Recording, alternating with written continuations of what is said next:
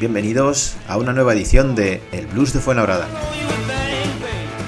A puntito de cumplirse un mes de descenso matemático de nuestro equipo, a escasos días de que termine la liga regular, se acabó la CB en nuestro pabellón, eso sí, y aún sin una declaración oficial ni oficiosa por parte de ningún responsable del Carplus Fuenlabrada. Pero nosotros sí seguimos. El podcast no para y vamos a tratar de seguir dándos alguna alegría en forma de invitados que pasen por aquí a charlar con, con nosotros un ratito de baloncesto, de la vida o de lo que surja. Creo sinceramente que el invitado de hoy os va a hacer ilusión, os va a hacer bastante ilusión, a mí me la hace. Imagino que no es sorpresa ninguna porque habéis visto su nombre ahí en el enlace a la hora de hacer clic, ya sabéis quién es. Y no me voy a alargar mucho más porque sé que es un nombre de palabra, de manera metafórica y de manera literal, y tiene mucho que contar. Así que sin más dilación, vamos con su presentación musical. Mientras por aquí ya van tomando asiento eh, Rubén Lema, eh, Rodri Santana, Álvaro Fernández y J. Ramírez. Comenzamos.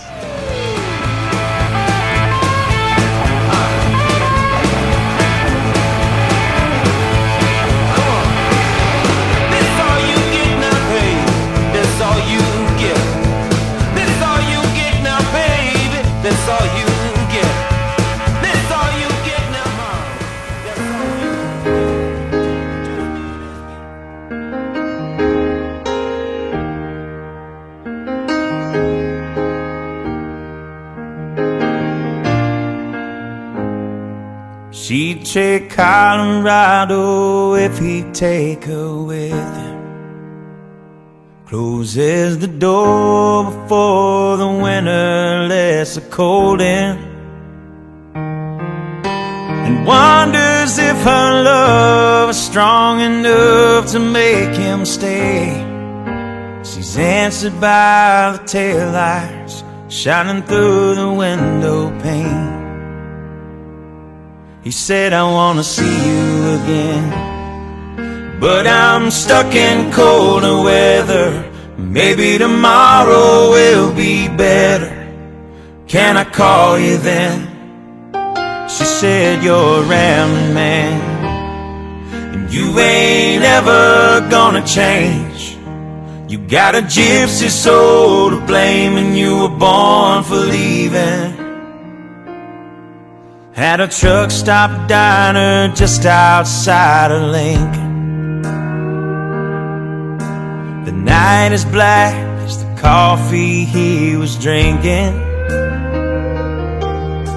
And in the waitress eyes he sees the same old light is shining. And thinks of Colorado and the girl he left behind him.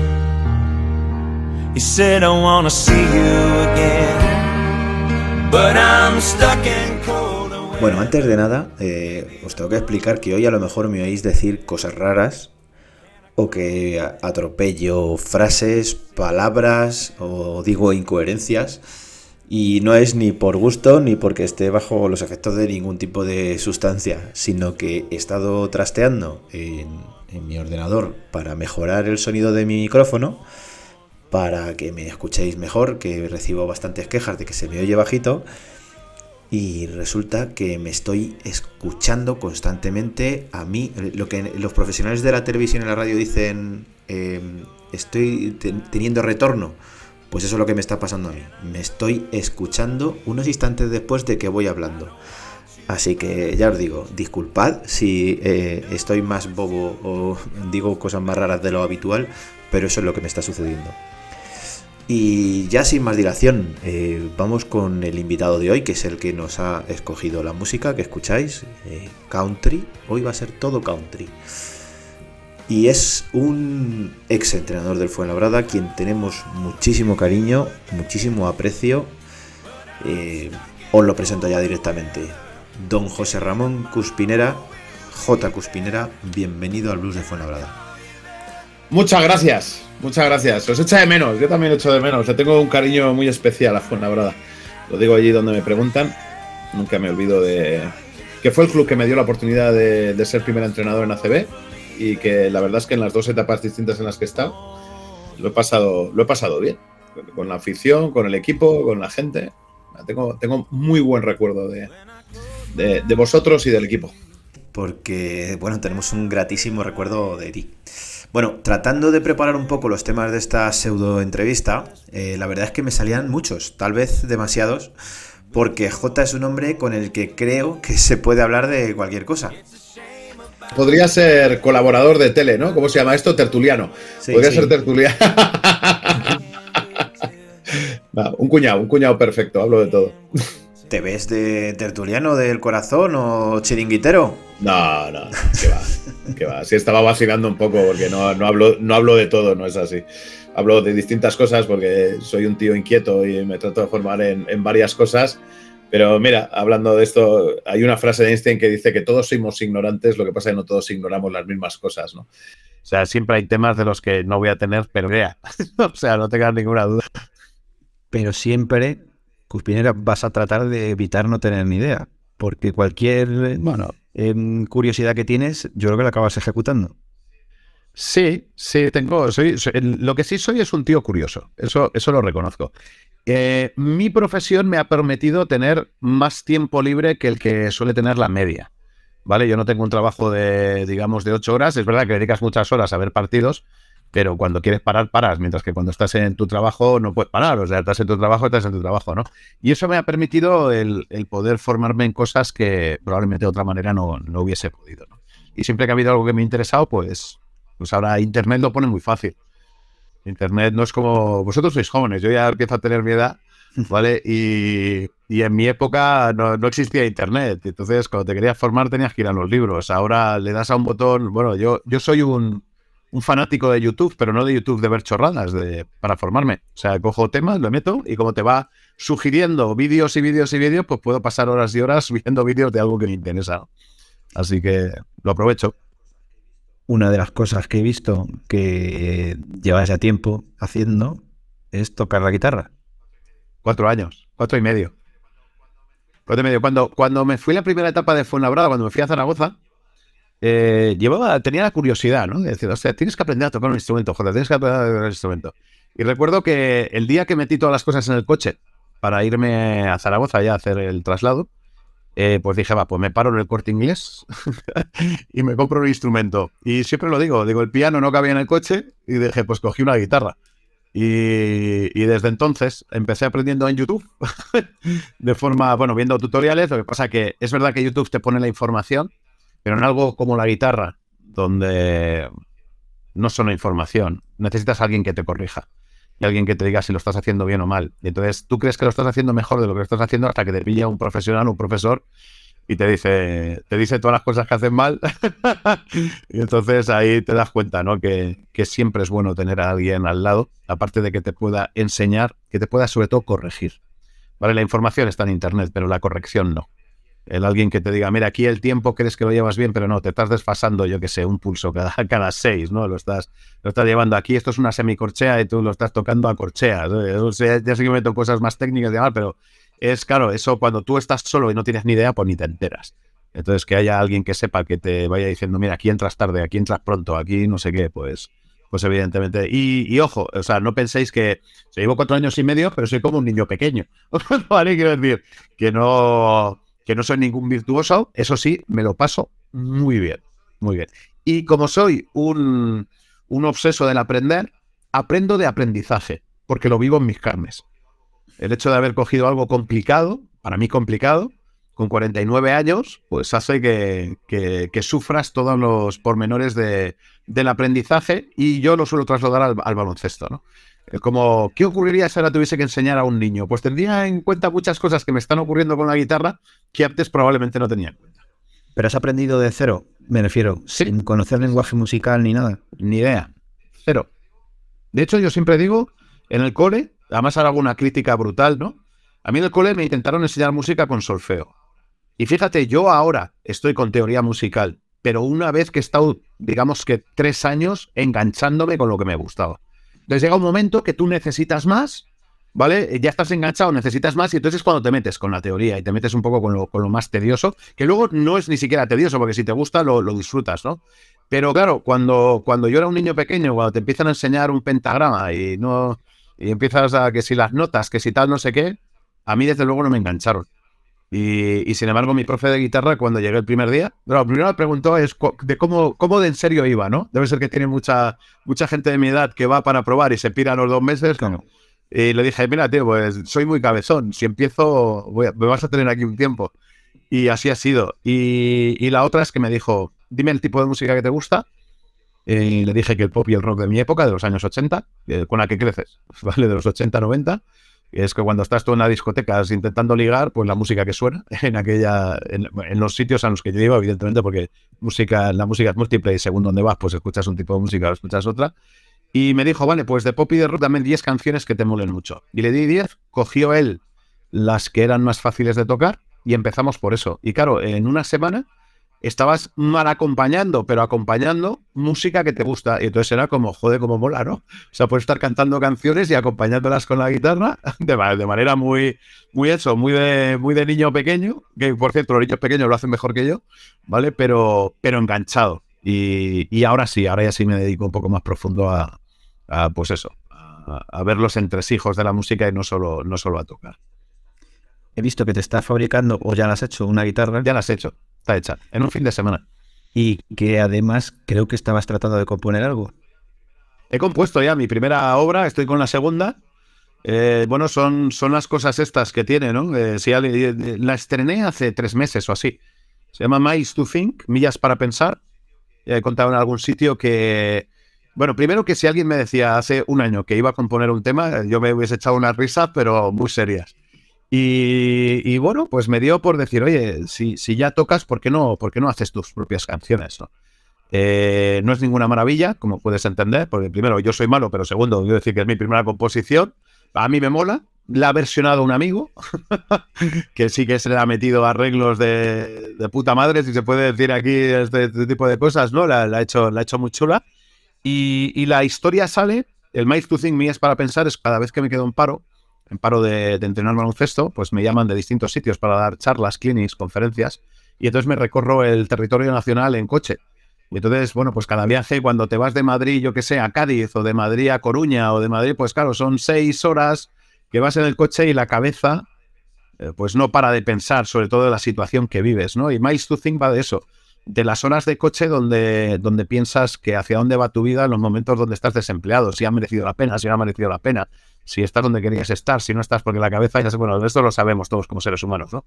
Cuando la dejamos divagar en momentos jodidos, eh, te lleva por ahí. Y la canción está basada en esa, en eso, en, en las vueltas que le das a la cabeza y las cosas que te planteas de la vida, del punto en el que estás en ese momento, y de eso va My.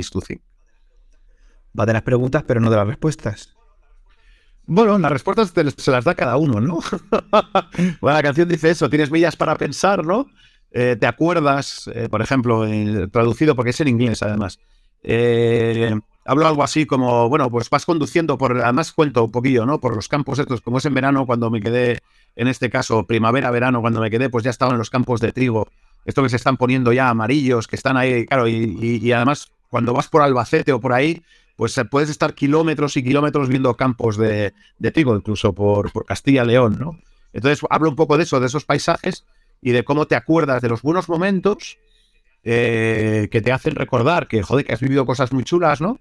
Cómo de repente te encuentras que estás sin nada y entonces si, hostia, si esto va a seguir así o no, si esto va a ser un túnel negro que no tiene final o si va a tener final. Te acuerdas de, de, de gente, ya no solo de momentos, sino de gente. A veces te acuerdas incluso, a mí, a mí me ha ocurrido, no sé si a lo mejor es que soy muy, muy así, ¿no? Te empiezas a acordar a aquellos que ya no están, ¿no? Los que, los que ya no vas a volver a ver, porque evidentemente, bueno, pues han, han fallecido y bueno, la, cabeza le, le pega muchas vueltas y esto es lo que cuenta la canción. Es básicamente lo que, de lo que va. Estaba pensando que, joder, que mm, también vaya dos mm, momentos mm, últimos de estos eh, a los que puedes referirte de eso de los viajes. Eh, uno es tu salida de Fuenlabrada. Lo que pasa es que la salida fue en la coincidió con la pandemia, si no recuerdo mal. Con lo cual, digamos que no hubo viajes. Me quedé en casa encerrado como todo el mundo. No sé cuántos meses estuvimos encerrados, ¿no? Pues El tú estudiante sí, tienes el un- estudiante sí. Ahí tienes un viaje interno, ¿no? En casa, de darle vueltas Y luego el del estudiante, sí, claro. eh, también es una salida muy amarga. Y sobre todo viendo lo que ha pasado el año siguiente Fíjate. con el estudiante. Sí, fíjate, eh, cuando salgo de Fuenla, que el objetivo nos lo habíamos marcado, ¿no? Eh, Era no descender. eh, habíamos hablado que íbamos a sufrir hasta el último día. Era, pues Fuenla en los últimos años ha tenido problemas de, de dinero que han afectado a la confección de la plantilla. Pero bueno, siempre, pues bueno, bueno, lo, lo habéis vivido, sois aficionados, ¿no? Es, pues de alguna manera u otra lo acabamos sacando, ¿no? A trancas y trancas, ¿no? Entonces, la salida de Fuenla me dolió porque fue la primera vez que entramos en descenso.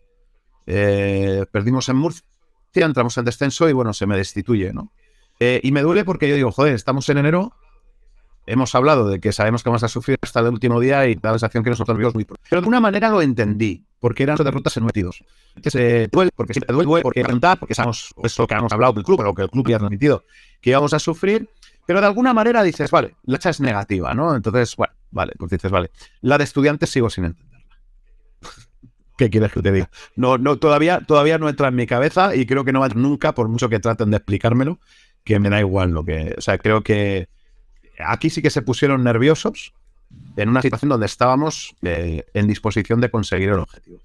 Entonces, no, no yo todavía estoy, estoy en, en shock de esa salida, lo digo, lo digo en serio. Estoy que no, no soy capaz de, de asimilarlo.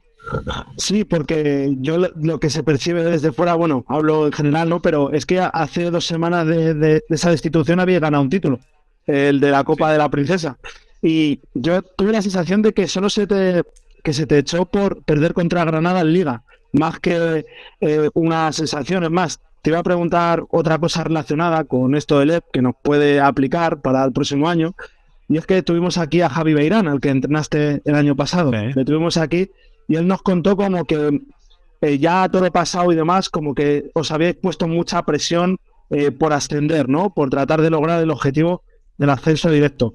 ¿Cuál crees que es la mejor manera de, de tratar de ascender cuando eres un equipo así? Eh, ¿Marcarte el objetivo vamos a ascender o ir de, un- de una manera más de tapadillo? Por decirlo así. Yo es que quiero mucho a Javi. De hecho, ahora le, he mandado justo hace nada un mensaje porque ha ganado la liga la segunda división en Francia. ¿Vale? Eh, pero yo no estoy de acuerdo con ese comentario. Entre otras cosas, con todas las personas con las que yo me reuní para fichar, se lo dije claramente, solo hay un objetivo, que es el ascenso. Y voy, y voy a aclarar una cosa para que, para que se entienda. Que el objetivo fuera el ascenso, no, y de hecho sucedió, ¿no? Yo ya no estaba, pero sucedió. No era que tuviéramos garantizado el ascenso. Pero en aquel momento el club me transmite, si no ascendemos, hay peligro de desaparición del club. Entonces, no era un, bueno, vamos a ver qué pasa. Cuando, cuando a ti desde el club se te transmite que si no se asciende el club puede desaparecer, es un o ascendemos o puede no haber nada. Y este es el mensaje que quisimos dar. Y cuando yo hice la plantilla, eh, junto con, con la gente del club y demás, o por lo menos los que yo pude, los que yo pude traer, yo les hablé claramente, digo, el objetivo es ascender eh, y tenemos que estar convencidos de que podemos conseguirlo. El camino va a ser duro, sabemos que va a ser duro y que no lo tenemos garantizado, ¿vale? Eh, pero si, si alguien viene pensando que da igual no ascender, entonces este no es su sitio. Entonces, a mí cuando, cuando se ha hablado esto de la presión, de la presión, digo, tú sabías a qué venías, pero sabías tú y todos. Si no podías con esa presión, entonces lo que tenías que haber dicho es que no, y no estoy hablando de Javi, estoy hablando de, de la sensación en general, ¿no? Y, pero, pero lo que es peor, digo, con un equipo, con un equipo, con un club y un entrenador que nunca habían estado en Leporo, ¿vale? Yo traté, evidentemente, de informarme, de hecho, me reuní con mucha gente de, de- especialmente de ACB que había subido desde Leporo, ¿vale? Eh, Para que me pudiese contar las diferencias eh, de la Leporo con respecto a la perspectiva ACB, que es el conocimiento que yo tenía, ¿no? Eh, yo me pasé un verano de entrevista en entrevista para formarme y, y demás, ¿no? Eh, bueno, pues Estudiantes nunca bajó del primero o del segundo puesto. Quiero decir, ta- ta- mal no estaríamos cuando eh, estábamos ahí, estábamos para poder conseguir el objetivo, ¿no? ¿Vale? Eh, oye, que resulta que hay gente que se sintió presionada. Yo, desde luego, yo tenía muy claro que el objetivo era ascender. Y además yo lo dije, la vía más rápida para ascender es hacerlo directo. Pero yo hablé con los jugadores y lo hablé durante toda la temporada. Si no lo conseguimos directo, habrá que conseguirlo por el playoff. ¿Vale? ¿Y por qué? Primero, porque se me había contratado para hacerlo así. Pero segundo, porque es que estaba la espada de Damocles. ¿Vale? Luego no se ha consumado la desaparición. Pero a mí desde el club se me decía que había peligro real de desaparecer si no se ascendía en esa temporada. ¿Vale? Entonces yo qué digo, ah, como hay peligro de ascender, me han contratado, pues oye, nada, pues nos da igual, si somos cuartos o quintos, pues no importa. Pues no. Eso, eso sí que sería mentir a la gente, ¿no? ¿Vale? Luego, evidentemente, esto es deporte. Puedes conseguirlo, puedes no conseguirlo. Hay otros rivales que juegan. Yo, yo lo hablé en la, en la prensa porque llegó un momento que, que dijo, oye, a lo mejor la gente no lo está entendiendo. A lo mejor la gente está entendiendo que yo estoy diciendo que vamos a ascender sí o sí. Eh, No, no, nosotros vamos a tener que luchar, sé que es difícil, pero es que el objetivo es ascender. Si luego no lo, no lo logramos, pues entonces ya veremos. Pero lo que no me puedo plantear es decir, nada, el objetivo es meternos en playoff, porque, porque me, hubiesen, me hubiesen echado del club. O sea, me hubiesen dicho, no, que no has entendido nada de lo que, de lo que estamos viviendo. Luego la realidad ha dicho que ellos, ya sin mí, no logran ascender y, que el club no ha desaparecido. Sigue con problemas, pero no ha desaparecido. Vamos, probablemente si hubiésemos sabido eso antes, pues a lo mejor lo hubiésemos vivido con otra tranquilidad, ¿no? ¿Vale? Pero, pero a mí también te digo, eh, yo creo que siempre la, la- la presión está más en cómo reaccionas cuando un objetivo no se consigue que en el objetivo que te marcas. ¿Vale? Y que en este caso además hicimos una plantilla y el hecho lo demuestra, que es que nunca bajamos del segundo puesto en liga. Quiero decir, si coges alguna clasificación puntual, como hubo algún parón por COVID, pues a lo mejor en algún momento puntual estábamos quintos, pero porque nos faltaban tres o cuatro partidos por jugar. ¿Vale? Pero en el porcentaje de victorias, por decirlo de la manera, como hacen los americanos y demás, siempre estuvimos o primeros o segundos. Entonces, digo, estábamos ahí, estábamos luchando. Si en ese momento, cuando a mí se me despide, eh, eh, Granada lo tenía más fácil, evidentemente, porque tenía el básquet a favor y tenía una victoria de ventaja. También dije, ni ellos ni nosotros vamos a ganar los siete partidos que quedan. Y así fue, Granada perdió tres partidos desde aquello. ¿Vale? Es verdad que el último estaba ya extendido, no sabes qué hubiese pasado si no hubiese seguido, pero había dos, es decir, no sabes qué hubiese ocurrido si hubiésemos seguido jugando. Yo, yo al equipo lo veía convencido de que podía, de que podía conseguir el objetivo y si no era directo, había un playoff. Que yo avisé al club. Es muy peligroso decir que si no ascendemos directo, que no se puede ascender. Porque hay un playoff y habrá que jugarlo si, tenemos que jugarlo.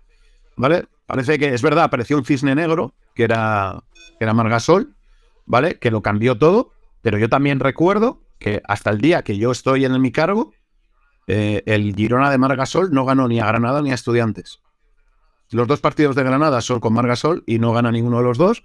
Y hubo un partido en el Wizzing, donde, por cierto, Gasol hace su mejor actuación en, en Leporo y nosotros ganamos de 10.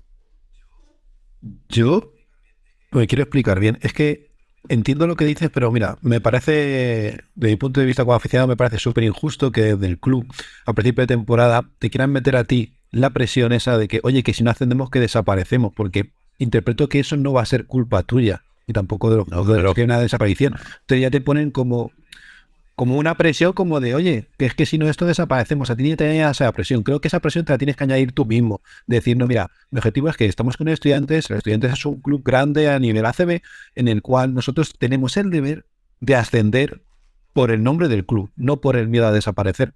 Y luego supongo que, como tú te llevarías una gran decepción de que luego, o sea, decepción, no digo que te han engañado al que luego al año siguiente no haya habido ninguna desaparición.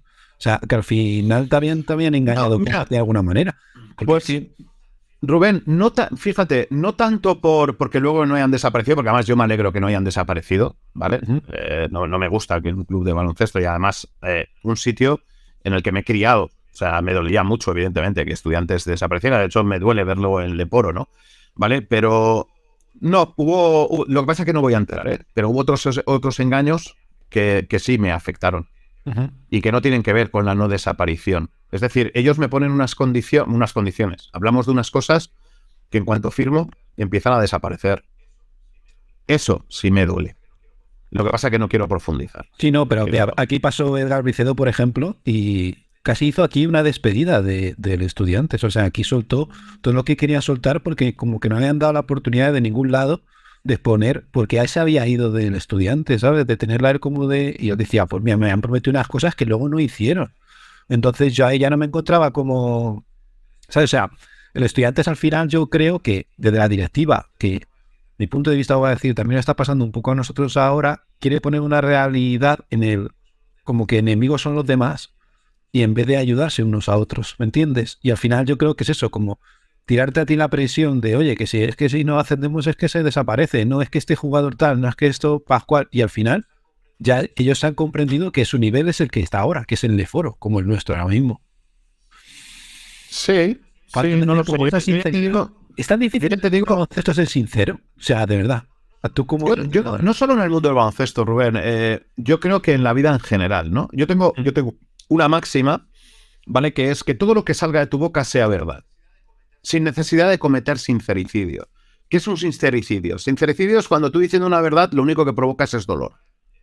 ¿Vale? Eh, si, lo único que vas a provocar es dolor y, con, y sin ninguna capacidad para la persona que tienes enfrente que recibe la comunicación para poder soslayar ese dolor, pues a lo mejor es un dolor gratuito que te tienes que callar, ¿no? Y es mejor no decirlo todo, ¿vale? Pero sí que todo lo que digas sea algo que estés dispuesto a cumplir o que, o que sea verdad, que sean cosas que hayan ocurrido, ¿no?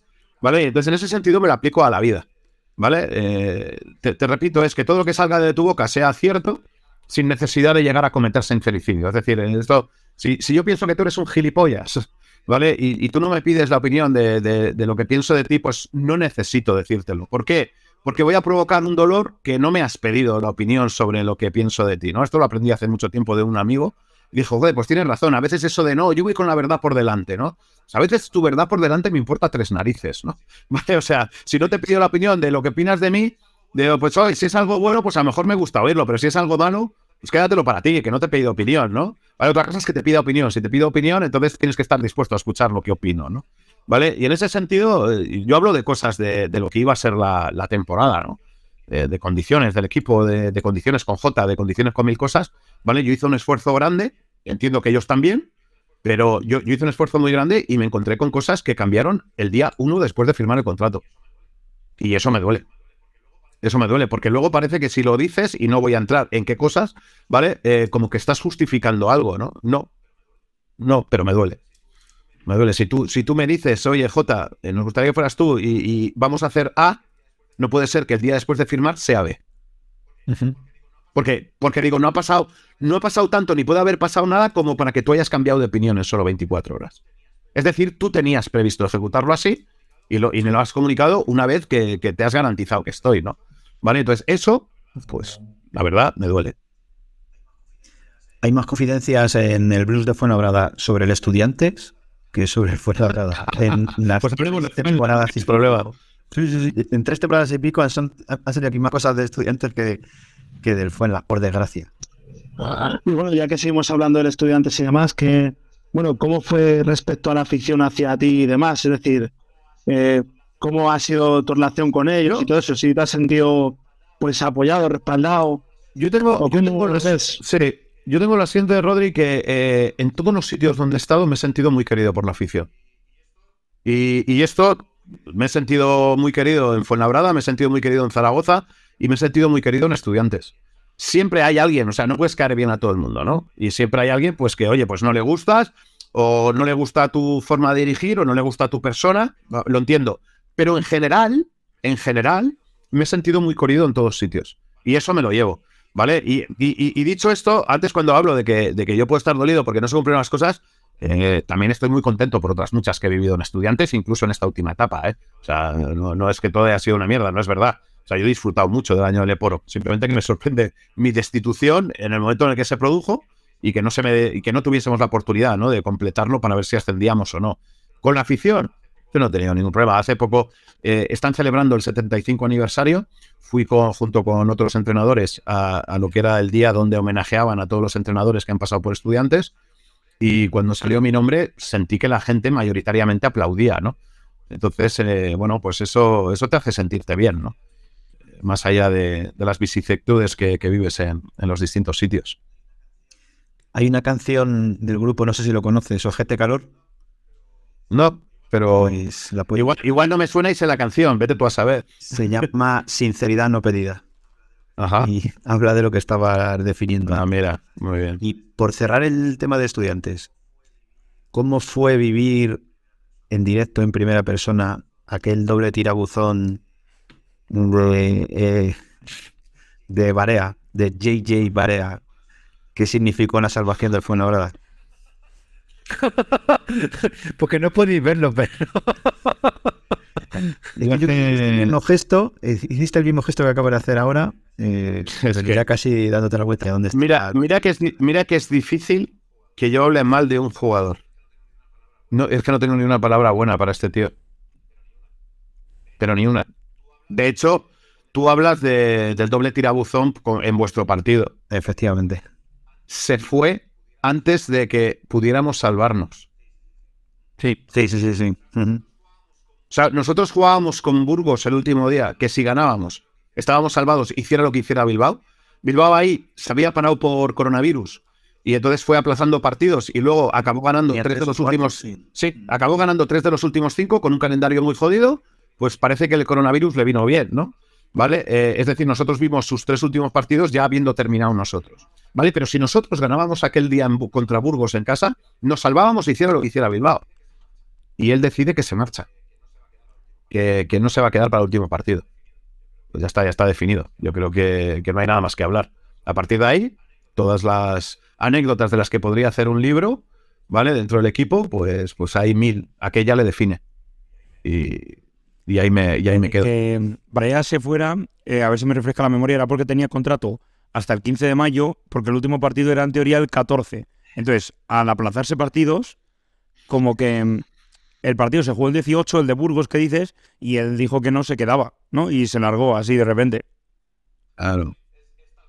Sí, es, es tal cual lo cuentas. Dicho así, parece como que, hostia, hombre, el tío si tiene un contrato firmado hasta el 15 de mayo, yo no firmo los contratos. Entiendo que tiene un contrato firmado hasta final de temporada. Si alguien le firmó una, fecha en concreto, pues bueno, pues que se lo haga mirar o que la próxima vez eh, ponga final de temporada en vez de, en vez de una fecha. ¿Vale? Porque es verdad, la liga se extendió siete días. Ahora, eh, él no se va porque tuviese algo comprometido. Él se va porque dice que echa de menos a su familia y que no puede aguantar siete días más sin ver a su familia. Pues me vais a perdonar. No es un niño de 10 años. Sabía lo que significaba ese partido para el club.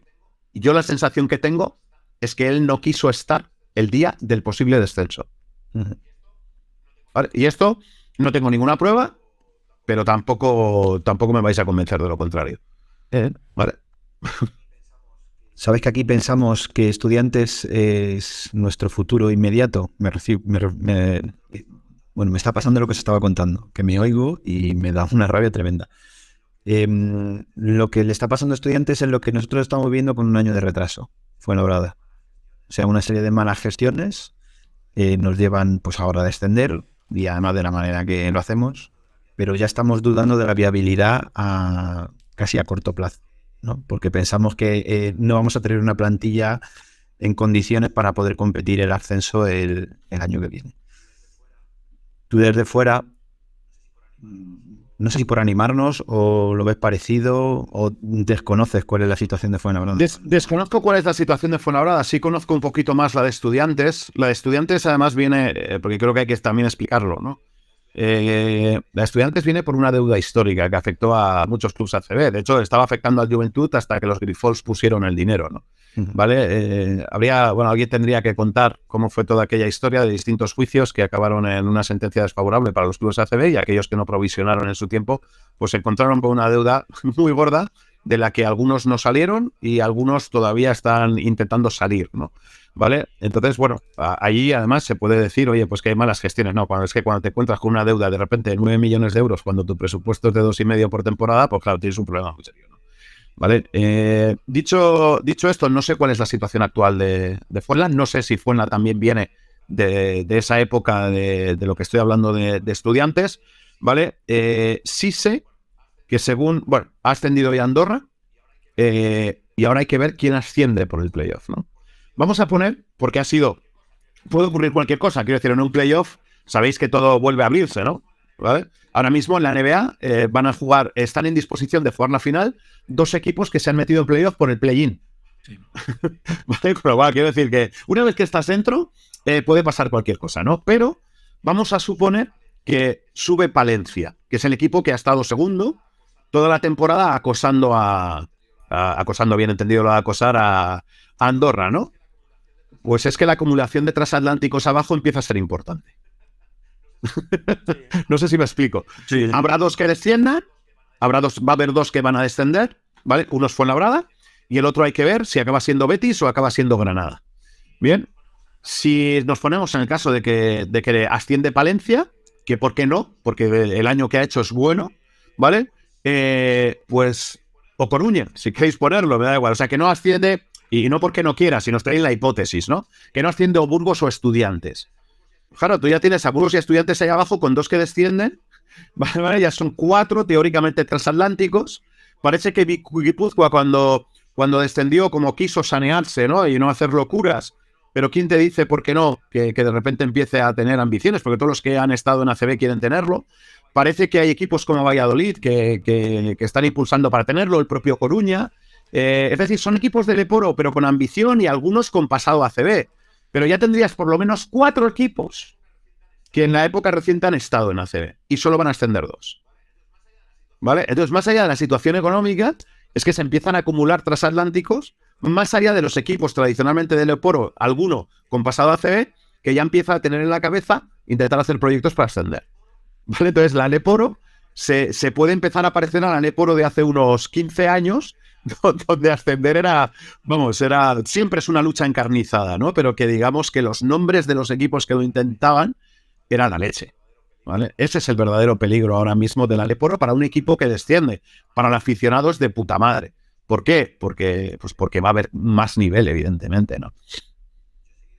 Yo he seguido este año casi con más interés, bueno, porque como el interés por el devenir del Fuenla ya en febrero quedó finiquitado, eh, el devenir de cómo ha ido la, la, LEP, porque la verdad es que, bueno, y los playoffs como se han quedado eh, son muy interesantes y animo a cualquier aficionado a que los vea, porque, bueno, yo no sé si últimamente Palencia, una vez que ya ha visto que no puede alcanzar, no podía alcanzar Andorra, eh, se ha dedicado a prepararse eh, físicamente, etcétera, etcétera, no desgastarse en estos partidos, ya que sabían también que iban a caer a la tercera plaza, ¿no? Y son muy abiertos, muy abiertos. Yo creo que son muy abiertos. El otro día, hablando de estudiantes precisamente, yo creo que hay un golpe ahí moral al vencer a Burgos. Le ha ganado los dos partidos a Burgos, cuando parecía que estudiantes iba para abajo y que Burgos estaba remontando y que iba a conseguir ventaja de campo. Bueno, pues ahora resulta que el otro día, ¡pum! un partido que tenía ganado Burgos, eh, se lo complican ellos mismos, acaba remontando estudiantes y, y eso tú como entrenador además imagino que sabes que moralmente te puede dar algo de oxígeno de cara al playoff que no Sí. contabas con él. Sí, sobre todo, sobre todo para el equipo. Más que afectar al que lo ha perdido, probablemente le da ganas al que lo ha ganado, ¿no? ¿Vale? Eh, porque Burgos sabrá que va a tener opciones. ¿Vale? Pero aquí la dificultad del playoff de. No, no es tanto el playoff, que ya es difícil. O sea, quiero decir, tienes que pasar un playoff, ¿no? Es que es una Final Four. Es que son dos días donde tienes que ganar los dos. Si un día tienes un día medio malo, estás fuera. esa es la belleza de una Final Four y esa es la injusticia de una Final Four. ¿Vale? Eh, eh, la Euroliga se juega mañana y el domingo en este modelo y es bestial. Y es bestial por eso, porque cualquiera de los cuatro, y esto lo aprendí en mis carnes, una vez que estás ahí, cualquiera de los cuatro la puede ganar. Cualquiera. Cualquiera. Y entonces, eh, primero porque tienen calidad para poder hacerlo, y segundo por eso, porque si un día no estás aceptado desde la línea de tres y demás, pues te puede, puede hacer que pierdas un... eh, y en cuanto pierdes uno, estás fuera. Estás en la calle. ya no puedes ser campeón. ¿Vale? Y aquí lo único que vale en el playoff de Leporo es ser campeón para ascender, porque el otro ya ha ascendido. Entonces, eh, ostras, es que claro, se, se abren de hecho equipos que a lo mejor eh, el propio Estudiantes, el propio Burgos, que parecían desahuciados eh, por la temporada que han hecho, pues de repente pueden sentir que decir, bueno, ocurrió con Girona. Es verdad que Girona tuvo el cisne negro de Margasol, es decir, había un jugador NBA jugando el Leporo, ¿vale? Eh, que, que digamos que, que cambió todo. Pero claro, venían desde atrás, venían de remar. Porque cuando, cuando Margasol se incorpora a Girona, eh, estaban, no sé si en puestos de descenso o casi en puestos de descenso. Entonces, se tiraron todo el, eh, todo el año remando, ¿vale? Claro, cuando llegan son uno de los favoritos, ¿vale? Pero, pero dices, bueno, es que, es que esto, esto es la Leporo en ese playoff para ascender, ¿vale? Así que, eh, bueno, no sé qué pasará. Es que además, el estado de forma, ahora estamos eh, mediados de mayo, ¿no? La Final Four va a ser dentro de un mes, eh, un mes y pico, ¿vale? En Leporo. Es que en un mes y una semana eh, el estado de forma de, los equipos puede haber cambiado radicalmente. Y alguien que está muy bien ahora no llegar tan bien a esa Final Four. O alguien que está ahora con algunas dudas llegar en el mejor momento de la temporada a la Final Four. Nunca sabes, tío. Yo recuerdo, y esto, esto sí que lo contaré, eh, recuerdo la primera Final Four que la segunda. La segunda, o sea, la primera con Pablo Lasso, ¿no?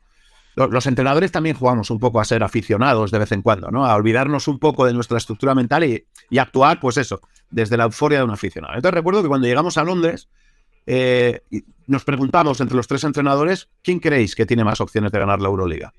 Y yo solo dije, tío, pues eh, nos- a nosotros, nos- al Madrid le tocaba con el Barça eh, y la otra era Chesca, Chesca Olympiacos. El Chesca era el equipo que había hecho el temporadón, ¿no? Hasta ese momento.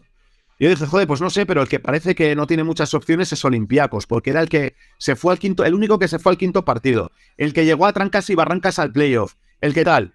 Y, me recuerdo que Pablo me dijo, nunca desprecies al equipo campeón. Venían de haberla ganado el año anterior, pero este año no había sido bueno para ellos. Y ya te digo, fue el único equipo que se mete en cinco, en cinco partidos en la Final Four, tal no sé qué. ¿Quién ganó aquella Final Four? El Olympiacos. ¿Qué, qué te quiero decir? Que aquello me enseñó mucho. De que sí, cómo has llegado da igual, porque lo que importa es el estado de forma que tienes una vez que estás dentro de ella. Y el día que te estás jugando final y a final, que es un intervalo de tres días. Es lo único que, lo único que importa. ¿Ok? Pues yo siguiendo un poco con lo que ha dicho Jota y demás, te quería preguntar, ¿qué has aprendido de, de tu experiencia? Hablo ya de algo más técnico y demás, que nos pueda servir un poco, entre comillas, no como decálogo, para saber conocer la red y demás, ¿qué has aprendido respecto a entrenamientos, partidos, eh, por ir por ahí un poco? ¿Qué, yo- fue yo- decidido en tu año? Yo- por, por unirnos, para así ya fusionamos nuestras dos preguntas. Y ya que tú hiciste ese trabajazo de entrevistas, etcétera, ¿qué nos espera a nosotros en la LED? Eh, ¿Qué podemos esperar? Y añado una pregunta que eh, es una frase que oigo mucho, lo de es que el baloncesto ACB no es el mismo que el baloncesto LED. Y, y no lo es. ¿En, y, ¿En qué consiste entonces todo eso? Y no, y no lo es. Eh, el Sí, por eso preguntamos. El, eh, la Leporo tiene, tiene muy buenos jugadores. Hay jugadores que juegan en Leporo que podrían jugar en ACB. ¿Vale? El nivel, evidentemente, es inferior, sobre todo a nivel físico. Es una liga que, que a nivel físico, pese a ser física, no es el nivel de ACB. ¿Vale? El nivel de contacto que se permite en la propia liga no es el mismo que se permite en ACB. Luego ya está también marcando. Eh, los arbitrajes son distintos. Ni, mejores ni peores, hablo, son distintos. Eh, por eso no permiten mi- los mismos contactos, las formas de defender que en ACB sí. Hay equipos, muchos más equipos en Leporo que te pueden jugar a especular de lo que te lo van a hacer en ACB. Con lo cual los espacios suelen ser menores en, en Leporo. Entonces, si no tienes un día tirando bien fuera, te la lía cualquier equipo. Mientras que en ACB es más, es más raro porque al final todo el mundo se acaba abriendo, ¿no? Todo el mundo tiene miedo de que metan de fuera y todo el mundo acaba, acaba abriendo un poco las defensas y eso deja más espacios para los jugadores que además normalmente tienen, tienen algo más de calidad, ¿no? Eh, la Leporo es jodida por el tema de los viajes. ¿Vale? Y eso que en en el caso de estudiantes, pues bueno, no viajábamos del todo mal, ¿no? Pero conociendo cómo viajan la mayoría de equipos, eh, claro, no es lo mismo viajar en avión, plantarte, yo qué sé, mm, eh, Valencia-Lugo en un avión en una hora, que hacerte un Valencia-Lugo en autobús. ¿Vale? Tirarte 14 horas, 18, 20, porque depende de dónde vas a dónde vas, que aunque llegues la noche anterior, da igual, le parece descojonado. ¿Vale? O sea, esto afecta, ¿no? Eso, eso es una diferencia muy clara entre el Leporo y la, y la, y la ACB. No, entro en un equipo que viaja a todos lados en autobús, por no decir que es imposible. ¿Vale? Eh, en Leporo es lo más común del mundo. ¿Vale? Eh, hay más diferencias. Yo creo que una diferencia entre, entre, Fuenlabrada y Estudiantes, por lo menos histórica. Estudiantes no habían vivido Leporo nunca. Su entrenador, en, en ese caso J, hasta que me echaron, tampoco había vivido la Leporo. Eh, Fuenlabrada conoce lo que es la Leporo. Hay gente dentro del club que sabe lo que es la Leporo. Es otra Leporo, son Leporos distintas, pero, pero con experiencia en la Leporo, ¿no? ¿Vale? Entonces creo que en ese sentido, pues, pues hay un punto de, de ventaja, por lo menos de conocimiento de lo que es el sufrimiento por intentar ganar una, una liga. Ganar nunca es fácil, porque hay mucha gente que lo quiere hacer. Y ahí, si encima la presión es la de ascender, pues, pues me imagino que todavía es un poquito más complicado, ¿no? ¿Sigue habiendo pabellones donde se permite fumar en el interior o no, consumo de, alcohólica- de bebidas alcohólicas de alta graduación? Porque eso lo hemos vivido nosotros. No, creo que no. Pero yo lo que he vivido, oye, no, o sea, no, yo no estoy de policía en la grada, ¿no?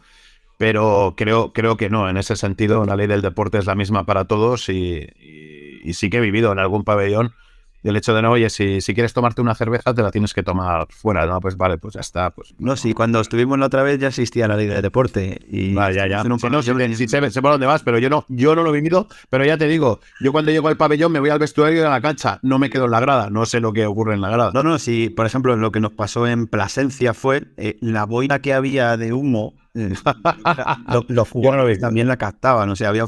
Y, y no eran cigarros, eran puros. Yo no lo he Y la gente fumaba puros.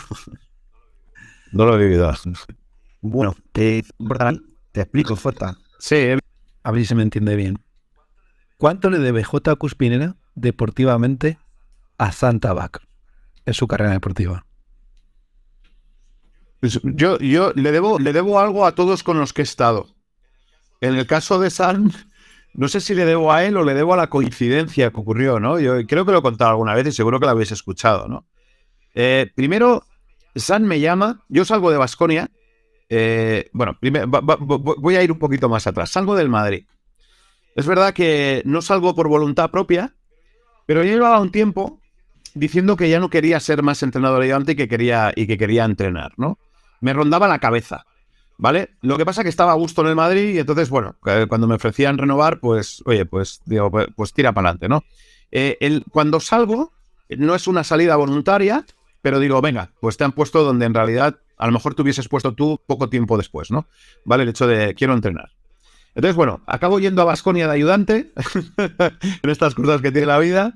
Y ahí sí que digo, eh, el año es fantástico para mí, la relación que tengo con Ivonne es muy buena, con el club es fantástica. Ya os digo que, he tenido buenas experiencias ahí donde he ido. Eh, me sentía querido, me sentía valorado, pero digamos que el cuerpo ahí ya sí que me empieza a pedir el hecho de, querer entrenar, ¿no? Entrenar yo. Y entonces eh, le digo al club que no sé si su intención o no, pero simplemente no doy pie. Hablo con el club y les digo que si tenían pensado ofrecerme la continuidad, que no lo hicieran, porque yo quería, quería iniciar un nuevo camino, ¿no? Entonces nunca sabré si Vasconia me hubiese renovado o no. Eh, irá igual, porque no importa, porque yo les pedí que, que no lo hicieran para no ponerme en una tesitura de tener que elegir si quedarme o no, si, si llegaba esa oferta, que ya os digo que nunca sé si hubiese llegado o no. ¿Vale? Eh, dicho esto, pues Santabac me llama, y recuerdo, estaba en el coche, eh, pues al poco salir de Vasconia. Estaba yéndome a Orense a clinic. Y entonces eh, me llama y me dice, Jota, ficho por Fuenlabrada, quiero que vengas de ayudante. Y yo recuerdo que le digo, "San, mira, acabo de decir en Vasconia que no, porque no quiero ser ayudante más. Y entonces, eh, vale, me dice, te entiendo, yo he vivido lo mismo, te entiendo. Y bueno, acabamos la conversación. San y yo ya nos conocíamos. Yo había sido profesor de San en el curso de entrenador superior, ¿vale? Lo que pasa es que él ya venía con, digamos, esto es en el curso, él ya venía con un conocimiento, evidentemente, de todo lo que ha vivido en el baloncesto importante, ¿no? ¿Vale? Bueno, pues resulta que a los 10 días me vuelve a llamar. Me dice, Jota, ¿lo has pensado? Claro, yo digo, digo, este tío está tonto. Digo, que sí he pensado el que es, San, te he dicho que no, que, que no quiero ser ayudante, que, quiero entrenar y que, no. Dice, vale, te entiendo, te entiendo, Jota, te entiendo. Entonces colgamos, vale, o sea, no, no que colguemos ahí, pero vamos, que tengo una conversación que ha girado y colgamos, muy bien. Y de repente hay un tercer día que me vuelve a llamar y me dice el tío, Jota, ACB, Leporo, Le Plata, todos puestos entrenador cubierto. No vas a poder ser primer entrenador. Y yo le dije, pues entrenaré junior, San. Y me dice, escucha lo que te tengo que decir. Dice, tú solo podrás entrenar en un club grande si estás dentro de un club grande. Es decir, si tú eres el entrenador de ayudante de un club grande, el club grande en un momento determinado puede no contar con el entrenador y ofrecerte a ti el cargo. Un club grande nunca te ofrecerá el puesto de primer entrenador si no tienes la experiencia de primer entrenador y no estás dentro. Y esto es así. Es decir, entrenadores como eh, Joan Plaza, Xavi Pascual han accedido a entrenar al Madrid o al Barça desde ayudante, ¿de acuerdo? Porque estaban en el club cuando eso ocurre, ¿no? Si en, el, en el caso de Xavi, mismo. en, en eso es, en el caso, en el caso de Xavi, sin haber entrenado a CB, había entrenado a otros equipos, pero no a CB, ¿vale? Entonces digo, tienes razón. Y entonces él me dice, si algún equipo en ACB te va a dar la oportunidad de entrenar, no va a ser un club grande por estas razones, va a ser un club, digamos, de otras pretensiones. Un club pequeño, bien entendido lo de pequeño, ¿no? Y dice, y tú siempre has vivido como ayudante clubes grandes. Entonces me recuerda la historia y me dice, tú estabas en el Estudiantes donde bueno, yo jugué una Euroliga con estudiantes de entrenador ayudante. Fuimos subcampeones de liga y al siguiente año jugamos una Euroliga. Y a partir de ahí te vas a la federación. Has jugado con selecciones, pa, pa, pa, máximo nivel, aunque fuera de cantera. Después te vas al Madrid, has estado cinco años en Madrid, te has ido a Basconia. Todo eso son equipos de Euroliga. Dice, tú no conoces un club pequeño. Dice, pero da la casualidad, él me decía que quien te va a dar la oportunidad, si te la llegan a dar de entrenar, va a ser un club pequeño. Y entonces me convenció. Porque me dijo, vente conmigo, vives Fuenlabrada, vives otra realidad que no es luchar por títulos, sino luchar por intentar no descender o por intentar estar en zona tranquila, ¿vale? Que es un objetivo radicalmente distinto al otro. Y oye, y a partir de ahí, pues tú decides si, si quieres iniciar la aventura de entrenar o, o- o a lo mejor pues te gusta este, este tipo de vida también, ¿no? Entonces da la casualidad. Ay, Joder, porque has dicho lo de club grande, pensé que decías Fuenlabrada y luego has cambiado al club pequeño. Me venía abajo totalmente. Es que, eh, por eso he dicho bien entendido lo del club pequeño. Lo de luchar por jugar por ligas o luchar por jugar por eso, por estar en zona tranquila, ¿no? ¿Vale? Eh, grandes, yo ya lo he dicho, para mí grandes son todos los clubes en los que he estado. ¿Vale? Y fue la todavía más, que es lo que voy a contar ahora, quien me dio la oportunidad de, de debutar como primer entrenador. ¿no? Entonces, cuando, cuando estamos, además no recuerdo, estábamos, eh, nos íbamos a Guipúzcoa a jugar, eh, estamos 3-2, no, 2-3. Era el sexto partido de liga en Guipúzcoa. Y entonces en el viaje, eh, San me dice, tengo que hablar cosa importante contigo. y digo, bueno, dice, te la diré después de partido. Bueno, ganamos el partido en Guipúzcoa, nos ponemos 3-3 y me dice, tengo oferta para irme a Maccabi. Y entonces yo cojo y le digo, le digo, bueno, eh, de hecho estoy mezclando, esta conversación fue en el despacho, tengo dos noticias que darte, una buena una mala. Dice, tengo, tengo, eh, vamos, está para Maccabi. Dice, oferta, noticia mala es que no me voy si no vienes conmigo.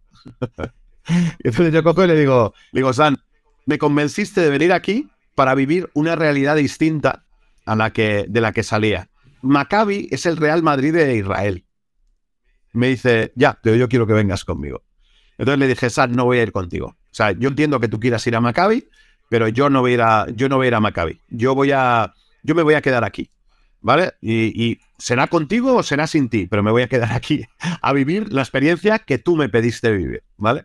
Pues bueno, él, estuvo ahí unos días donde al final me dice, vale, Jota, dice, vale, tú te quedas, dice, yo me voy a ir, la voy a coger, y volví a insistir, me dice, si es un tema de dinero, te consigo todo lo que pueda ahí en Maccabi. Le digo, le dije, San, no es un tema de dinero, es un tema de vivencias, es un tema de, de aquello que me convenciste con lo que me convenciste, ¿vale? Con lo cual eh, me quedo. Y si tú te quieres quedar, pues yo seguiré siendo tu ayudante aquí sin problema. Porque ahí sí que me adelantó, porque me imagino que lo habló con el club, dice, sé que si me voy y no vienes, probablemente te ofrezcan el equipo. ¿Vale? Y así ocurrió. Él se marchó y, antes de marcharse ya JJ Jiménez me comunicó que si San se iba, que el presidente iba a hablar conmigo para... Me tanteó. Me dijo, oye, si el presidente te ofrece el equipo, te lo, te, lo quedas. Y ahora le dije, si lo ofrece, contar que me lo, o sea, que me voy a quedar y que lo voy a, y que voy a coger. Y entonces eh, entiendo que aquello, aquello fue el tanteo para que directamente ya entrara el presidente a hablar conmigo, ¿no? Y entonces yo, como no puede ser de otra manera, tanto a José Quintana como al club, en aquel momento J. Jiménez, de Ferry y demás, pues les estaré eternamente agradecidos por esa oportunidad que me ha permitido vivir otros años de entrenador principal en ACB. ¿Vale? Era una experiencia que quería vivir, que pensaba que ya no iba a llegar y, que ellos me dieron la oportunidad. Y además es que ese primer año fue especialmente espectacular. El segundo año creo que fue un buen año, ¿vale? Con lo cual, pues digo, pues oye, pues mejor boot creo que no podía, que no podía haber tenido, más allá de que estuviese con 39 de fiebre en, en el debut en Copa del Rey como entrenador principal de un equipo. Yo una pregunta. ¿Cuándo te dicen, cuándo te dicen oficialmente lo del equipo? ¿Antes de un entrenamiento o en, en qué momento te lo llegan a decir? No, si te, si te digo la verdad, la, la comunicación con JJ Jiménez fue telefónica y, y no fue en un entreno, entonces no recuerdo ya cuándo fue. Y la de y la del presidente, si te digo la verdad, no me acuerdo, tío. ¿Y te No acuerdas de lo que pensaste? O sea, el momento en el Sí. que tú ya sabes que vas a ser entrenador y dice, ¿qué, qué piensas? O sea, decir, hostias. Ahora, Es que se dio, se dio todo un poco fluido, ¿no? Porque San ya me puso en antecedentes. San cuando estaba intentando convencerme para que yo me fuera a Maccabi con él, él ya me dice, J, sé que lo normal, no te doy 100%, pero lo normal, porque sé que lo han hablado, es que te ofrezcan el equipo. Entonces a mí ya esa información, digamos que ahí hostia, pues si me, es como un sueño, ¿no? Es como, hostia, pues ojalá ocurra, ¿no? a las pocas horas, eh, antes de un día de esa conversación, me llama JJ Jiménez para hacer lo que yo creo que era un tanteo. ¿Vale? Es, oye, antes de que el presidente, o sea, si al presidente le vas a decir que no, no te mando al presidente. Era, es lo que pienso yo a posteriori, ¿no? Cuando me dice, oye, J, San se va a ir a Maccabi, él ya me lo confirma, yo ya lo sabía porque me lo había dicho San, ¿vale? Pero San se va a ir a Maccabi, necesitamos un entrenador. ¿Tú estarías dispuesto a jugar el equipo si se te ofrece? Y ahí yo, con lo que me había hecho San, le digo, por supuesto, ¿vale? Es, es una ilusión que quiero cumplir y me encantaría. Y a las, pues ya no sé si fue un día después o unas horas después, eh, el presidente se sienta conmigo para, para decirme que, pues eso, que le gustaría. Eh, Pero no recuerdo, de hecho no recuerdo si fue en las oficinas, si fue probablemente, porque ese, ese momento, fíjate, es curioso, ¿no? Hay cosas que me acuerdo perfectamente y otras que se han diluido, ¿no?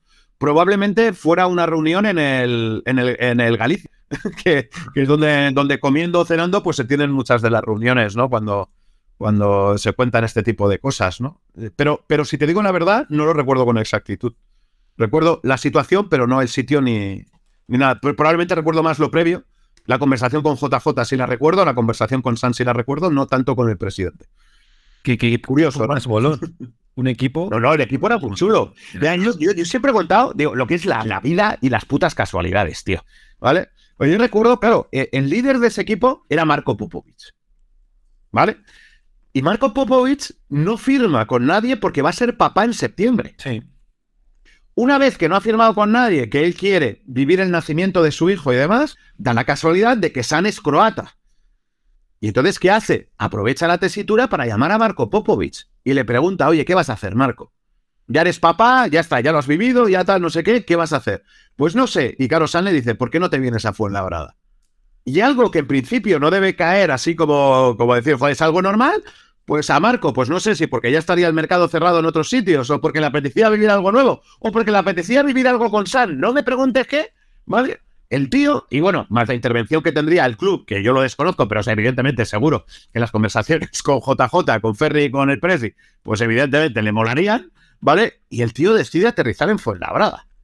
Claro, entonces tú tienes un pavo que luego se convertiría en el máximo anotador de la Eurocup, que por cierto no sé si lo conserva todavía o no, ¿vale? Jugando en Fuenlabrada, en un equipo que ese año había descendido, que se salvan los muebles por el tema burocrático y económico de que los clubes del Eporo no suben y que salimos en, en ACB después de un descenso, cuando el objetivo es claramente decir, hostia, pues a ver si no descendemos, ¿vale? Y te encuentras con Marco Popovic en la plantilla.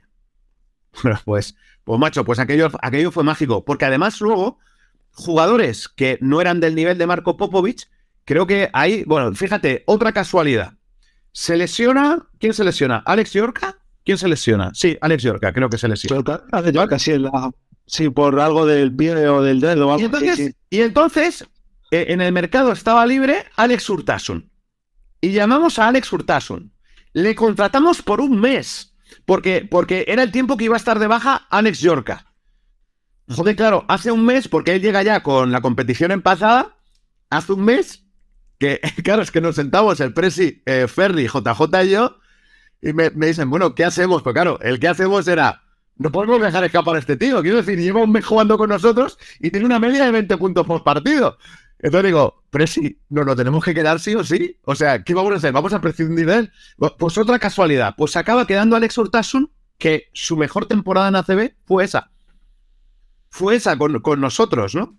La- la- la- las otras casualidades, que ya no sé si son casualidades, pues es que hubo varios jugadores que aquel año hacen su mejor temporada ACB, entre ellos Iván Paunic. ¿Vale? Entonces, hay como. Se, se empieza a juntar como una serie de cosas entre jugadores que están en un nivel muy dulce y que el ambiente que se empieza a generar es muy chulo y que empezamos a ganar y a no sufrir. Es decir, estábamos ahí siempre equilibrados en derrotas victorias, que, pa- que para un equipo como el que habíamos creado, pues joder, era, pues, era estar en zona, bueno, no solo en zona tranquila, ¿qué coño? Era estar en mitad de la tabla luchando por estar en playoff y en, y en, y en Copa del Rey, como así fue, ¿no? En las dos situaciones. Entonces, eh, se generó esa sensación de que, de que, de que éramos buenos. Y entonces ganabas partidos que probablemente en otras circunstancias no hubiésemos, ganado nunca. ¿Vale? Y bueno, y encima, el cómo fuimos ganando partidos, porque nos metemos en la Copa del Rey, os acordaréis, en un partido en Zaragoza donde si ganábamos estábamos dentro y si perdíamos estábamos fuera, ¿vale? Con, remontando un partido con un triple en la última posesión de ataque de, Marco Popovic, absolutamente espectacular. O sea, fue todo, fue un año mágico, tío. O sea, fue un año de decir, bueno, es que efectivamente, de hecho, ¿cómo nos metemos en playoff? Os acordaréis. Perdemos con Murcia. El que ganaba ese partido se metía. Si era Murcia, se metía y nosotros dependíamos lo que ocurría con Zaragoza, con Bilbao. Si, si nosotros ganábamos, nosotros nos metíamos y, y Murcia se quedaba fuera. Gana Murcia, se mete en la Copa del Rey. Nosotros nos metemos en el vestuario y el señor Sastre mete un triple desde su tiro libre para ganar en Bilbao que nos mete en playoff. Pues, pues, pues, si es que se puede hacer un libro de aquella temporada, tío. El partido, Grandioso, eh, grandioso. el- el partido de lo desastre, nos quedamos todos fuera. Y yo en el móvil, en una página de apuestas, voy a decirlo, yo estaba viendo el partido, me salía y de pronto yo vi que como que cae un triple de, y que, que ganaban y entonces que se quita. Y entonces, claro, yo dije, triple. Entonces la gente me miró y yo en ese momento pensé muy rápidamente, como no sea canasta, la he cagado. Claro, porque la gente empezó a mirar de esto, como alguien había dicho algo, ya no tienes información y yo, que sí, que sí, que la han metido, que la han metido, que la han metido. Y ya empezó la celebración y yo dije, bueno, y al final salió. O sea, ¿qué fue? que está el vídeo ese famoso en el que Sí, sí. Dice en el vestuario lo de, lo de no, no, no decimos nada hasta que no acabe este partido, aguantamos un momento. O sea, es que era De hecho, de hecho, desde ese día a Sastre se le aplaude el Martín, el Fernando Martín. eh, que se viniera un año con nosotros, que no hacía falta. Que aquí, vamos, tiene un hueco cuando quiera. El Povil comentaba muchos partidos, muchos eh, posts de Instagram le ponía siempre gracias Sastre, gracias Sastre de Instagram. Ah, brutal. Pues eh, yéndonos un poco a, otro, a otro personaje ¿no? que estuvo en esta temporada y que ha estado muchos años, eh, que te quería preguntar con él. Siempre hubo ese run run y demás en Fuenlabrada que algún día eh, José María Raventós entraría al Fuenla. ¿Tú, lo sientes así? Eh, bueno, ¿qué tienes de él como ayudante que ha estado contigo? Eh, ¿Sigues teniendo relación con él? ¿Cómo lo ves así en, en líneas generales? Yo, mira, tengo, tengo una experiencia con José María Raventós, aparte de entrenador ayudante, es un amigo. Le tengo un aprecio muy grande. Mi relación con José María Raventós empezó hace ya muchos años en selecciones de categorías inferiores. Hay un tema que probablemente vosotros no conocéis, ¿vale? Espero que no, no- no le va a molestar que lo comente, ¿vale? Eh, cuando yo llevo la selección de Ricky Rubio, la U16, que era la primera vez que España fuimos campeona de Europa, ahora ya tenemos cinco títulos, pero en aquel momento era la primera vez, ¿vale? Con Ricky Rubio.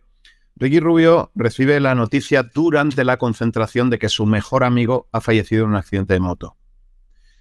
Eh, ese mejor amigo que falleció en un accidente de moto era el hijo de José María Raventós. Vale, entonces, eh, bueno, ah, digamos que yo a José María ya lo, ya lo había conocido, luego tuve la suerte de estar con él en selección, él conmigo de ayudante, con lo cual cuando coincidimos en Fuenlabrada, pues fue, fue una alegría. Es alguien a quien aprecio, ¿vale? Y, además creo que es buen entrenador. Él además, el trabajo en Fuenlabrada, a mí, eh, si me preguntáis mi opinión, creo que es muy bueno, muy bueno, tanto como ayudante como entrenador principal, se lo ha currado, ha hecho un trabajo de club enorme, ha hecho piña con el club. eh, evidentemente siempre hay roces en el día a día de, lo que es el interés del entrenador hacia el primer equipo y las posibilidades de- del club, ¿vale? Siempre el entrenador quiere un poco más, el club se tiene que ceñir a, lo que, a lo que puede tener o lo que no puede tener, ¿no? Entonces siempre hay pequeños roces, pero en general creo que José María Raventós ha sido un tío que si ha hecho algo es club. Es, es un entrenador eh, donde en muchas facetas es muy bueno. En, la de la técnica individual, cuando estaba ayudante conmigo, eh, me parece un tío espectacular. De hecho, yo, soy, yo siempre le he dicho, has llevado a Sas Guiator a la selección nacional senior. ¿Vale? Eh, cuando, cuando Sas llega al primer equipo, eh, lo ponemos en forma y Josep está todos los días con él, todos los días, entrenando, ¿vale? Para, para que pueda rendir en ACB. Y bueno, cuando lo llamaron para la selección nacional senior en una ventana, ¿no? Yo dije, macho, digo, aparte de lo que han hecho en cantera con él, eh, esto es tuyo. Estos son los cuatro meses que llevas con él, pico y pala, ¿vale? Eh, poniéndolo, poniéndolo a tope y, y diciéndole lo que necesita para estar en ACB, ¿no? Que a veces son cosas un poco más allá, bueno, a veces no, casi siempre, de las que necesitaba cuando estaba en Junior, ¿no? ¿Vale? Y luego yo me alegré un montón cuando por fin el club pues decide darle, darle el equipo. De hecho, que ha estado dos, dos temporadas y media, es lo que ha estado. Bueno, pues eh, yo creo que, bueno, primero ha cumplido objetivos en las dos. A mí me sorprendió, yo lo tengo que reconocer, que le cesaran en la tercera jornada. ¿Vale? No, cono- no conozco las, las, las vicisitudes de dentro, pero me sorprendió porque puedo entender que alguien que no conoces lo ceses en la tercera jornada, pero alguien que lleva contigo ocho años cesarlo en la tercera jornada me sorprende. Simplemente digo eso, no, ni culpo, ni justifico, ni nada, simplemente digo que desde fuera, porque no tengo la información de dentro, pues fue una sorpresa muy grande, ¿no? Y, y yo le estoy eternamente agradecido al trabajo que ha hecho conmigo. Creo que en Fuenlabrada ha hecho un trabajo grandísimo y además me alegro que ese trabajo que ha hecho le haya supuesto debutar en ACB y no solo debutar, sino estar dos temporadas y pico como, como ha estado. Estabas hablando, como ha vuelto a hablar de, de una persona que es, eh, ha sido segundo, luego ha sido primero y ahora actualmente está en el paro. Estaba pensando en cómo es tu día a día. Sé que estás haciendo mil cosas. eh, bueno, eh, hoy hemos empezado a grabar después de que tengas un clinic online, ¿no? Pero hay una cierta ansiedad, tensión cuando te suena el teléfono y ves un número desconocido. No, ninguna. Ninguna. Mi día, eh, mi día, eso, eso fue los primeros despidos, sí. Los primeros despidos era, era cada vez que llamaba a alguien, era como a ver si es mi agente o a ver si es tal. No, ahora no. Ahora tengo ganas de volver a entrenar, muchas ganas de volver a entrenar, ya llevo un año sin hacerlo, ¿vale? Y no voy a negar que tengo ganas, pero no tengo esa ansiedad de, que, de recibir la llamada y estar pendiente. Cuando llegue, llegará, y si no llega, pues, pues tiraremos para adelante. ¿Cómo es un día mío? Pues mira, yo, eh, evidentemente mi vida eh, gira en torno al baloncesto, ¿vale? Eh, ahora no estoy en la cancha, desde hace ya muchos años, bueno, desde hecho desde que tengo 18, eh, he ayudado a crecer a otros entrenadores a través de la Escuela de, de Entrenadores de la Federación de Madrid, de la Federación Española y en los últimos años no solo en ese tipo de actividades, que las sigo haciendo, sino también en un proyecto formativo que tengo que se llama Basketball Insights, donde ayudo a crecer a entrenadores. ¿Vale? Eh, y en esto estoy volcado, porque además me permite dos cosas. Una, saciar una pasión, que es ayudar a otros a ser mejores, ¿vale? Compartir mis experiencias para si, si alguna de ellas les sirve, que ellos sean mejores con sus equipos y demás.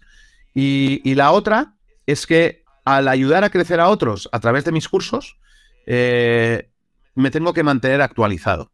Tengo que ver baloncesto, tengo que, tengo que seguir, ¿no? Pendiente. Entonces, cada vez que elaboro clases, que además las, las voy reciclando cada poco, pues, pues me mantengo en el mundo, en el día a día del baloncesto y no me permite el, el- en un momento dado decir desconecto, que es muy fácil. Cuando va pasando el tiempo que tú digas desconecto. Las otras veces no me desconectaba porque siempre me había llamado Movistar para retransmitir partidos. Y entonces en la retransmisión de partidos ya estás viendo partidos. Pero este año, pues por lo que sea, no ha ocurrido.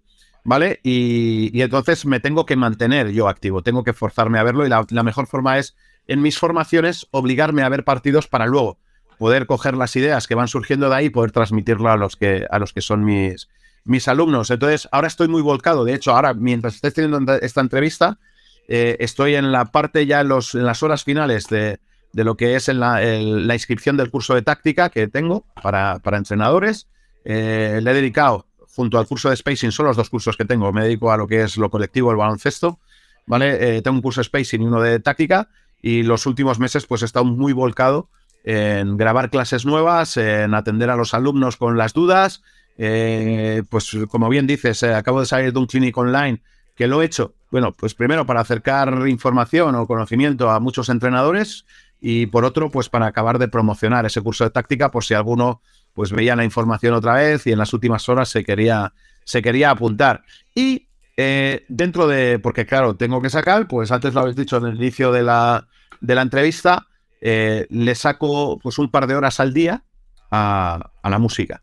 ¿Vale? Los días que no tengo clase, pues voy a una academia de música, que voy dos veces a la semana. Eh, pues lo hago aquí en casa, cojo la guitarra, toco un poco, miro un poco de teoría musical, de historias, clases que tengo. Y hay dos días que son los martes y los viernes que, que tengo clase. Tengo los martes la clase individual, donde mi profe de guitarra pues me enseña a tocar la guitarra, a seguir evolucionando. Y los viernes eh, tenemos clase de grupo. Hemos hecho un grupo donde mi profe de guitarra nos da clase de cómo tocar en grupo, donde él además ejerce de bajo. ¿Vale? Y entonces tenemos, somos dos guitarras, una pianista, una vocalista, una batería y el bajo que es, que es nuestro profe. ¿Vale? Entonces los viernes pues vamos a tocar un rato. Y a eso, a eso dedico mis, mis días. Y en mis ratos libres, que también hay alguno, pues sigo formándome, por ejemplo, y pues para que veáis que todo está interrelacionado, ¿no? Ahora últimamente me he aficionado por la animación 3D. Porque las clases que hago online de, de spacing las he grabado con animaciones 3D. ¿Vale? Entonces, para eso me he tenido que formar. Y hostia, la curva de aprendizaje del puñetero 3D en animación, eh, leche, leche. Esta ha sido de las más gordas que me he encontrado. ¿Vale? Entonces, bueno, pues eso. Pero como veis, todo a dónde va enfocado, salvo la música, que es el, el ocio, todo lo demás está enfocado a qué? Al, al baloncesto de una u otra forma. Como entrenador de entrenadores, ¿quién es para ti ahora mismo el mejor entrenador español? Buah, admiro a muchos. Primero admiro a todos los que están en la élite. Me parecen todos buenísimos. ¿Vale? Eh, lo que pasa es que vengo diciendo en los últimos meses, los últimos años, yo tengo una cierta predilección porque me gusta mucho ver a sus equipos y cómo hace las cosas por Pedro Martínez. Pedro Martínez me parece un entrenador fascinante por la sencillez con la que hace jugar a sus equipos. Y como decía Cruyff, hacer jugar sencilla a un equipo de élite no es nada fácil. Y él lo consigue. Él lo consigue. ¿Vale? De hecho, ganó una liga con, con Valencia, pero, pero creo que tiene más mérito los años que está haciendo en Manresa. Fíjate lo que te digo. Estuvo aquí en el programa. Pues, pues fíjate, me parece un de entrenador. Un entrenador que me, que me llama mucho la atención por la evolución que, que le veo año tras año, que creo que cada vez es mejor, y ya es veterano, ¿eh? Es Chus Vidorreta. O sea, me fascina cómo ha ido evolucionando. Ya me parecía bueno siempre, pero es que cada, cada año me parece mejor. Me parece mejor y cada vez hace cosas tácticas que, que estudio. Me gusta estudiar a Chus Vidorreta por las cosas que hace. Pero eh, en realidad es lo que os digo. Os he dicho dos, pero admiro a todos los que están arriba. Creo que todos tienen algo especial. Yo pensaba, Todos por, en su- por lo que ha hecho en la Copa de Rey, de Ivonne Navarro. También, además, La mira, Copa de Rey fue espectacular. Sí, Además, Ivón, Ivón, con el que estuve de ayudante en Basconia, encima es amigo, ¿no? Y efectivamente, está haciendo una temporada absolutamente espectacular y yo que me alegro por, por él. No, Ahora, Y aparte que Ivón, eh, bueno, cuando estuvo contigo y demás, él llega porque echan a Marco Crespi y tuvo que hacer pico y pala yendo a Murcia, a Manresa, eh, bueno, luego a Andorra que le destituyen y luego el equipo desciende y le llega la oportunidad de un, de un Unicaja desahuciado. Quiero decir que es un tío que al final se ha ido currando, ¿no? sí, Yendo, bajando un poco el perfil desde que estuvo en el Vasconia, quiero decir. sí. De hecho, de hecho, fíjate, es otra, es otra de las situaciones, ¿no? La que hablamos antes. Entrenarás un equipo grande como primera opción si estás dentro. Él accede a Basconia, a entrenar Basconia porque era el ayudante de Basconia, ¿no? Eh, fíjate que es curioso, ¿no? Porque él también desciende con Manresa.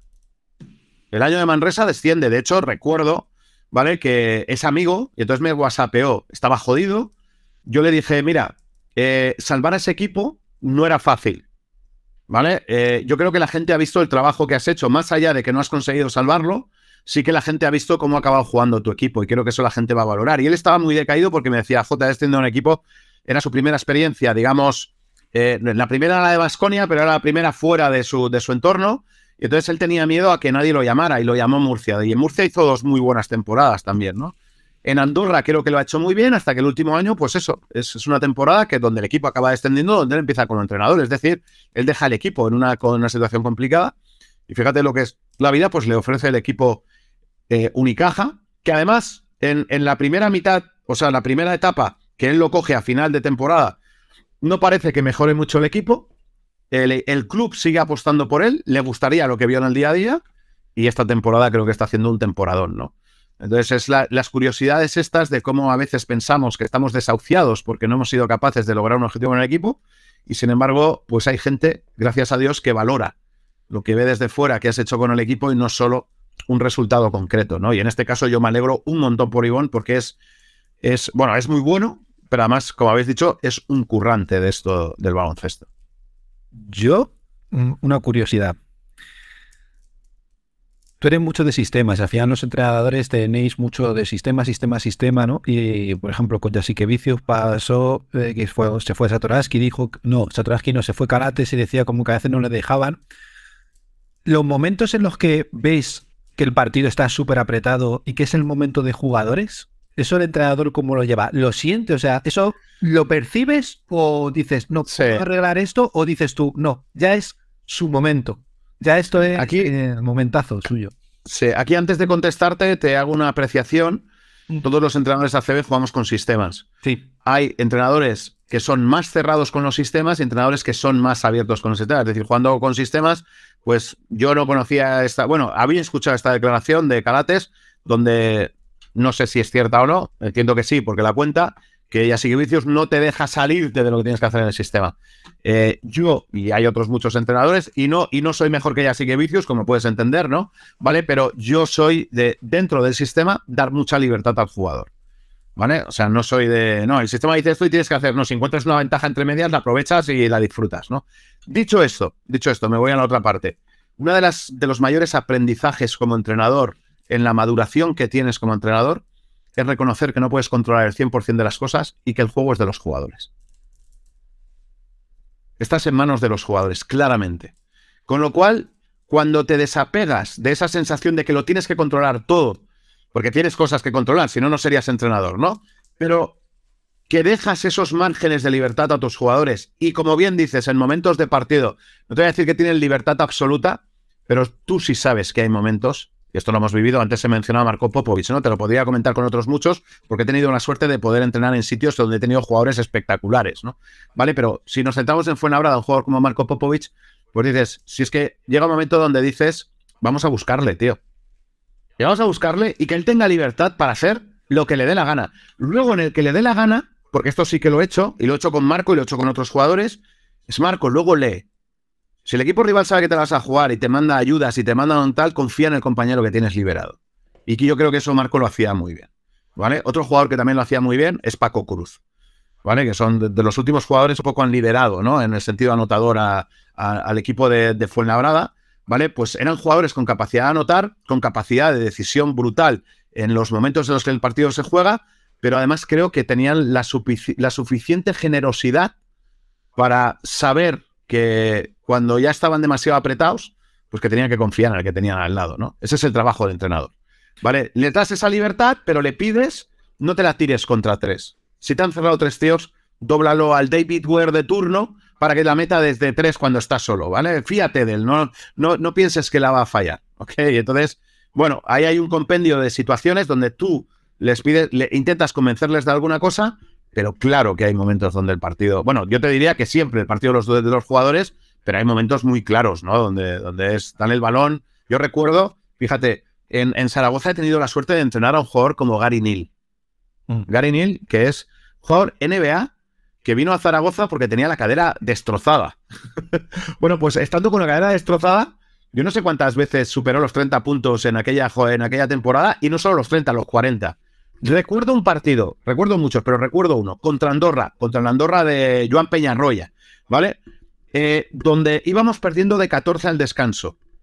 Y en el, entre el tercer y el cuarto tiempo, él hace 32 puntos, que mi única obsesión era marcarle los sistemas para si estaba fresco, que directamente hiciera, y si le veía cansado para no cambiarle, que lo camufláramos unos segundos en algún sitio para que luego apareciera él. Pero claramente decir, ha entrado en éxtasis, pues toma, el partido es tuyo, tío. Mi único trabajo es, en vez de cambiarte eso, que cuando veo que ya vas con la lengua afuera, voy a hacer un sistema un poco más largo donde tú te escondes 15 segundos en la, en la esquina, coges aire, ah, coges las bocanadas, ¿para qué? Para que te demos el balón y los, en los siete que quedan, eh, no metas canasta, tío. O no generes algo que le des a alguien al, al- al balón debajo del aro para que la hunda. ¿Vale? Bueno, pues este es el trabajo del entrenador en esos momentos.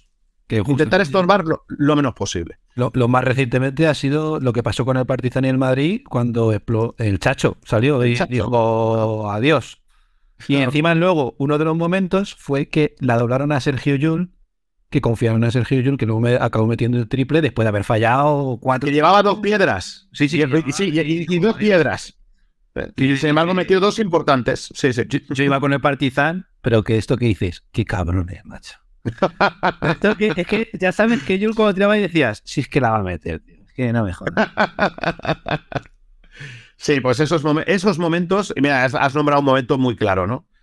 Ahí seguro que habría alguna instrucción táctica, pero cuando, cuando, cuando el chacho se echa el equipo a la espalda, es.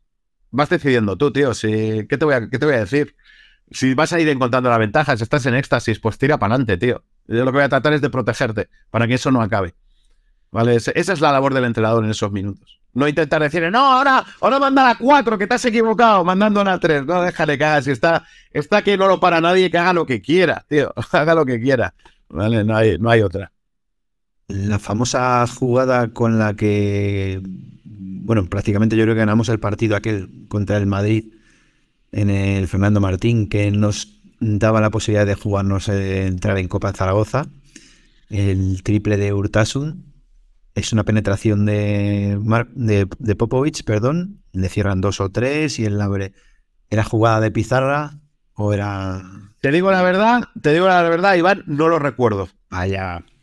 No lo recuerdo, en serio, no lo recuerdo. O sea, mi memoria llega a cierto. Hay cosas que se me quedan grabadas y otras que se pierden en el olvido. Tendría que ver el vídeo. Y quedaría muy bien decirte que era de pizarra. Recuerdo alguna de pizarra que nos dio algún partido.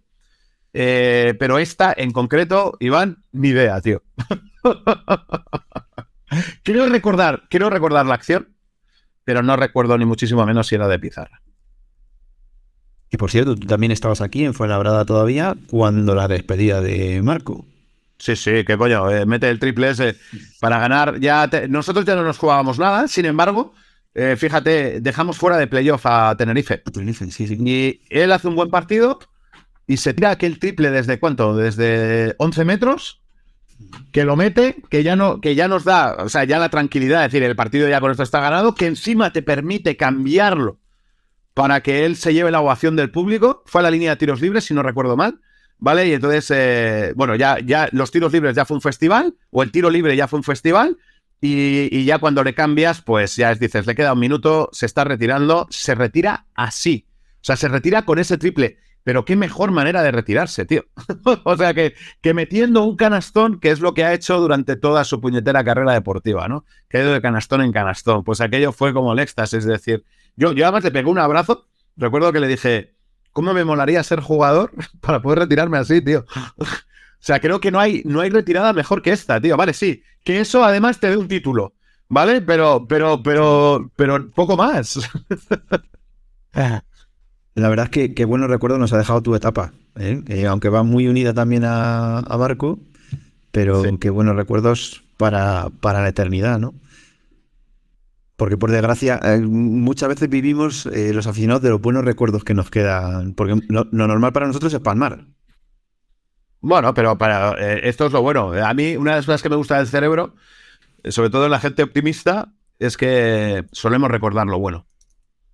No es que nos gusta quedarnos con los recuerdos buenos. Luego hay gente ceniza que le gusta ver todo lo malo y a veces recordamos lo malo, pero tenemos cierta memoria selectiva para recordar lo bueno y eso me mola. Es que si no, la vida sería muy triste, tío. Si solo recordáramos lo malo, tío, ya tenemos suficientes desgracias que las hay. ¿Vale? Eh, pues, tío, pues poder recordar alguna cosa que nos mola, pues yo creo que nos libera un poco de la tensión de, de esas situaciones que sí son dramáticas en, la, en la vida de todo individuo, ¿no? Y por eso te tenemos tanto cariño a ti, porque mm, creo que de ti prácticamente nada más que tenemos buenos recuerdos o nos hemos quedado siempre con los, con los buenos recuerdos. Pues, pues un placer. Y el sentimiento ya os he dicho que os tengo, os tengo mucho cariño. Pues te queremos agradecer enormemente que hayas estado con nosotros. Eh, tienes una generosidad enorme porque sé, eh, yo te he escuchado en algún otro podcast que no conozco, pero te he estado escuchando hablar de, de baloncesto, de anécdotas, porque lo llevas, lo llevas en, en la sangre y te agradezco esa generosidad con nosotros por compartir este rato con la gente de Fuenlabrada que es la que te va a escuchar. Y nada, que tengas mucha suerte y que llegue esa llamada lo antes posible.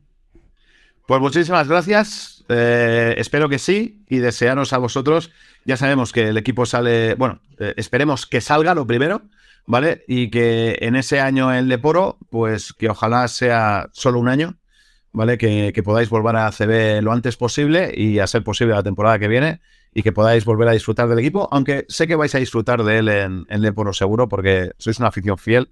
El, el equipo además hay una cosa que cambia, que es que cuando bajas pasas de perder mucho a, a ganar más de lo que pierdes, si las cosas son normales. Entonces esa también es una tendencia que, que cambia, ¿no? Y eso también anima. Entonces eso, desearos lo mejor, daros un abrazo a todos virtual desde aquí, ¿vale? Y que tengáis mucha suerte la temporada que viene. Muchísimas gracias, Jota. Un placer. It was just so plain to see. She found what she'd been looking for, and I knew it wasn't me. I saw goodbye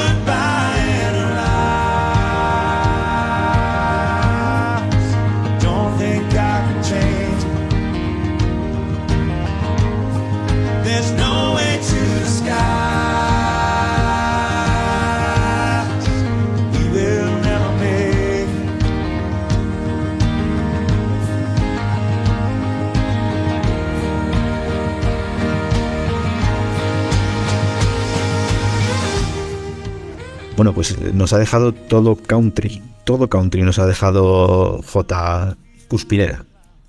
El J bueno, porque al J malo le tenemos aquí ya preparado. Eh, yo no sé si ya sigues regalando tazas o no sigues tazas, ah, ah, regalando tazas, ahora me lo, me lo explicas. Eh, bueno, estamos aquí casi un mes después de haber descendido oficialmente. Eh, no oficialmente, llevábamos ya mucho tiempo ahí, en ese camino. Y aquí todavía no ha salido nadie a hablar, a dar ninguna mínima explicación, a pedir disculpas, a explicar un poco qué va a pasar con el Fuenlabrada, si vamos a salir, no vamos a salir del NEP, porque a estas alturas todavía de mayo no lo sabemos, porque no hay ningún comunicado oficial, tampoco se ha reunido a las peñas, ni aquello que era un consejo social, no hay noticias de absolutamente nada. Eh, solo sabemos que queda un partido todavía contra Obradoiro eh, el próximo martes, creo recordar, que ha cambiado la CB la jornada por el tema de la, de la Final Four. Y bueno, se supone que eh, después de esa fecha, si alguien hablará, alguien nos contará algo y alguien nos dirá que deparará el futuro más cercano del Fuenlabrada. Bueno chicos, ¿cómo veis la, la situación? Yo como J malo, después de escuchar nada más que sabiduría, eh, pues nada, la verdad, yo mes y medio después, porque en el último programa no pude estar, eh, nada, un poco desolado, la verdad, sobre todo porque te ves un poco ante el abismo, lo que tú dices, ninguna explicación, ninguna justificación, ninguna disculpa, o sea que aquí, evidentemente, nosotros ni jugamos a dirigir ni nada, o sea, pero yo qué sé, por ejemplo, tomar el hecho, ya lo pusimos en el Twitter de la Peña, que el Elche de fútbol había descendido y pidió perdón a sus aficionados dando un mensaje de ánimo y demás. El Lugo de fútbol también lo hizo. Y hace poco creo que fue otro equipo, eh, creo que fue de segunda división también. No te he escuchado, Iván, me lo has dicho, pero... Lugo. En Albacete, de la... El Albacete, eso es. Eh, del Aleporo. Pues nada, simplemente un ejemplo más de cómo se debe tratar a tus masas sociales en, espectáculos deportivos. Quiero decir, no puedes tratarlo como si fuera una empresa más. Ni voy a tomar decisiones, ni voy a hablar de cómo se gestiona el dinero, ni nada. Pero una masa social es importante en cuanto a eventos deportivos se refiere, porque sin gente no existe el deporte. Por tanto, si a tu gente la mantienes de lado, o la desplazas, o la mantienes poco informada, o simplemente cuentas con la parte que te interesa, pues no estás tratando bien las cosas. Yo hablo de lo que a mí me concierne, que es la masa social, que es una pequeñísima parte a la que represento, que es a mí mismo, de todos los que somos. Pero yo me siento desatendido y desplazado, de hecho. Porque, bueno, vas a contemplar día tras día lo, lo mismo y, bueno, ya que no estuve en el último programa, pues lo digo, o sea, yo creo que es una, un descenso con el que muchos soñaban tener, digamos, que es sin revueltas, sin, sin protestas agitadas, ni nada. Y no hay más que ver cómo otros tantos se agruparon entre sí simplemente para calmar las aguas. Y sí, me estoy refiriendo al comunicado de otras peñas. Pero bueno, eso es algo que, ya es un poco agua pasada del último programa y traen a cola el verano seguro. No, si no entiendo por qué están desolados si es una fiesta todo. Es una fiesta en el pabellón, dado que la música se pone a tope. Es una fiesta en el que sacan a canteranos que lo siento mucho por la gente, pero se sacan a canteranos porque no juegan los titulares, porque algunos ya han firmado con sus equipos, otros están apartados. De aquí un saludo a Oscar Quintana, que, nos recuerda que hemos animado a Jovan Novak. Eh, Bar García, que está indispuesto. Eh, Jordan Caroline, que sigue en su hotel. Por eso juegan los chavales y aún así todo sigue pareciendo una fiesta. Fue el otro día el último partido en el Fernando Martín y no parecía ni una despedida. O sea, al final la gente se va a su casa, un pabellón que incluso con entradas regaladas sí estaba casi medio vacío. Y seguiremos igual. Yo estoy esperando, ya que desde el club se está haciendo publicidad a Onda Fuenlabrada de, de los programas que tenemos de información, y lo digo entre comillas, pues esperamos la magnífica entrevista que, que tiene que hacer Ferran López para poder hacer aquí algún especial y comentarlo. Por lo demás es que yo creo que no vamos a tener nada. Por lo tanto, alargarla nosotros ahora, aunque hay gente que nos lo pide en Twitter que alarguemos las tertulias, no podemos decir nada. Yo solamente voy a dejar una, una, una frase y es, desde principio de esta temporada, que os avisamos, ¿se ha equivocado en algo el blues de Fuenlabrada? ¿Todo lo que hemos dicho no ha ido pasando? Que cada uno sepa dónde tiene los aliados. Antes de que hable Álvaro, eh, simplemente hacer una puntualización. Hemos ido avisando de acontecimientos que han pasado y no se nos ha desmentido ni uno, por tanto, quien calla otorga. Y luego, en cuanto a cosas que íbamos avisando que iban a pasar, han ido pasando. O en cuanto a, ya veremos eh, cuando nos quedemos sin jugadores y jueguen los jóvenes, eso aquí se ha dicho. Eh, ya veremos cuando nos quedemos sin oportunidades y tenga que jugar el junior. También lo he dicho. Eh, X jugador se le apartará por revueltas en el vestuario. También se ha dicho. Eh, bueno, simplemente nada, o sea, habría que ver quién de verdad es el bueno o el malo si ni siquiera va de esto, sino en cuanto a interpretación de las cosas. Te dejo, Álvaro.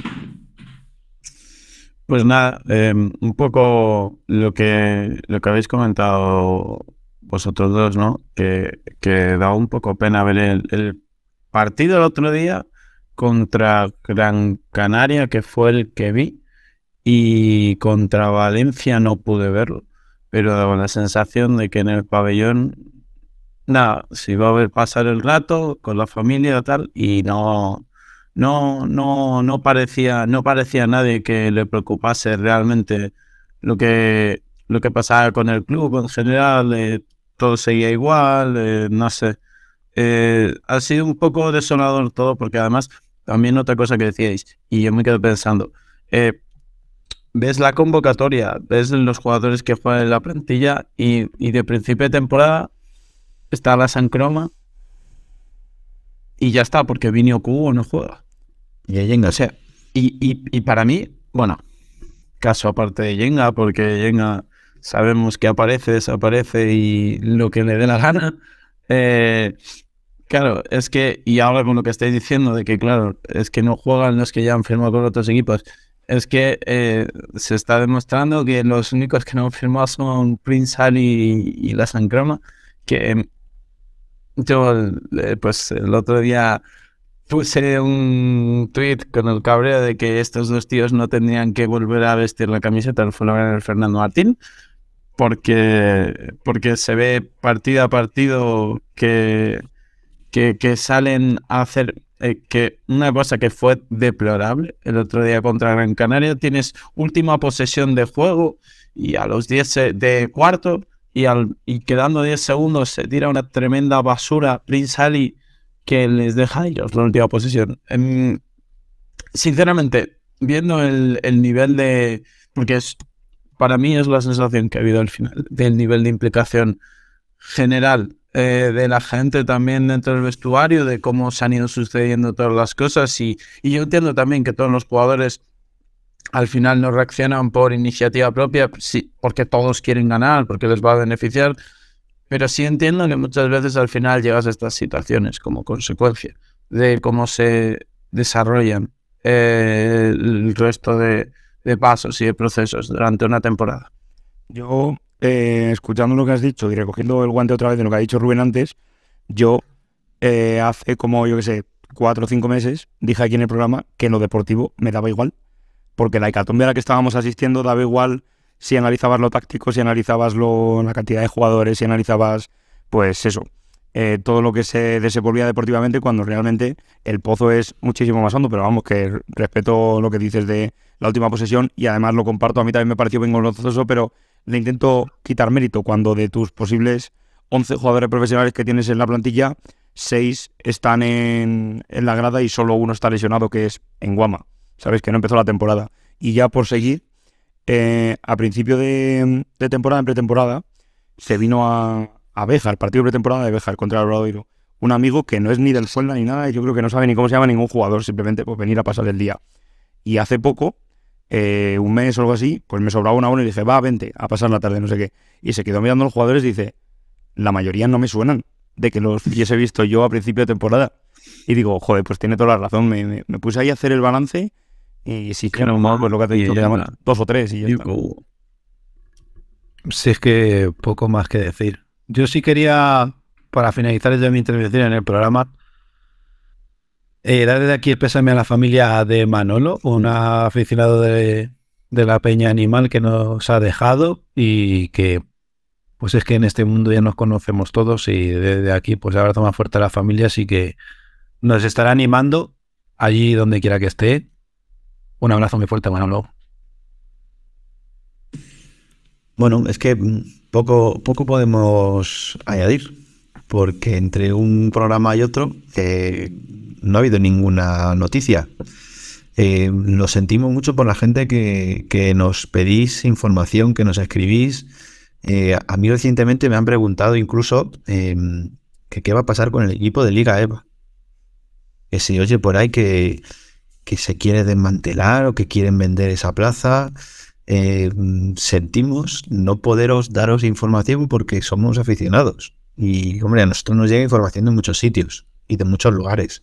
Y agradecemos también a quien nos escribe y nos mandan mensajes y demás para, para informarnos y para contarnos cosas eh, que se dicen con respecto al futuro o con respecto incluso del futuro que quieren para, para Fuenlabrada Blues.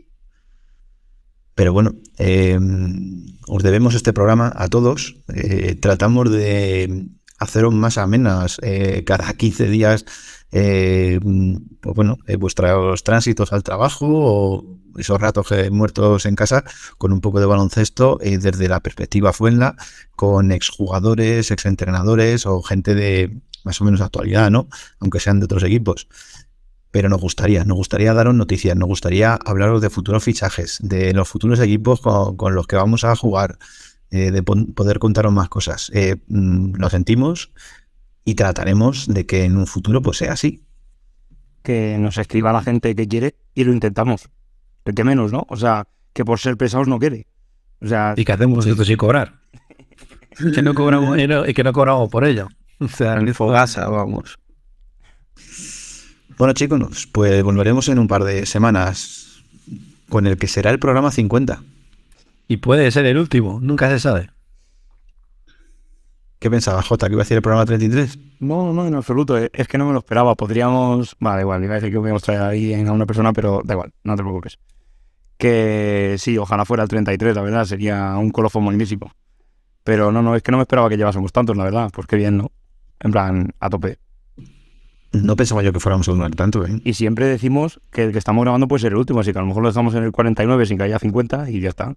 En el 50 tenemos a Cachopero 4. Ojo, hay que al- inventar. Al 2.